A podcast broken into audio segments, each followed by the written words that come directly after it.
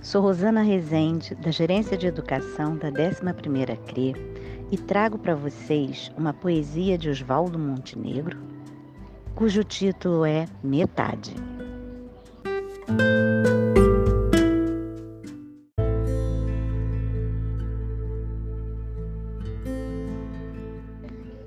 Metade. Que a força do medo que tenho não me impeça de ver o que anseio. Que a morte de tudo em que acredito não me tape os ouvidos e a boca, porque metade de mim é o que eu grito, mas a outra metade é silêncio. Que a música que ouço ao longe seja linda, ainda que triste.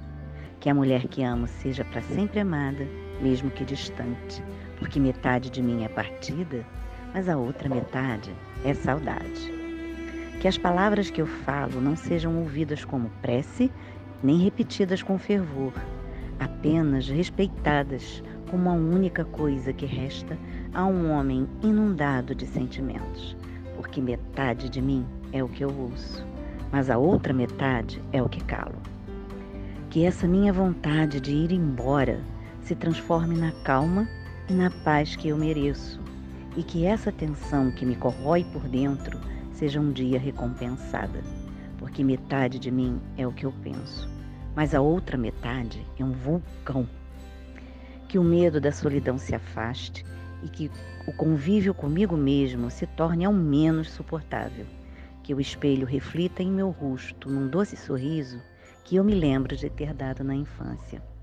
Porque metade de mim é a lembrança do que fui a outra metade? Não sei. Que não seja preciso mais do que uma simples alegria para me fazer aquietar o espírito e que o teu silêncio me fale cada vez mais, porque metade de mim é abrigo, mas a outra metade é cansaço. Que a arte nos aponte uma resposta, mesmo que ela não saiba, e que ninguém a tente complicar porque é preciso simplicidade para fazê-la florescer. Porque metade de mim é plateia e a outra metade é canção. E que a minha loucura seja perdoada, porque metade de mim é amor e a outra metade também.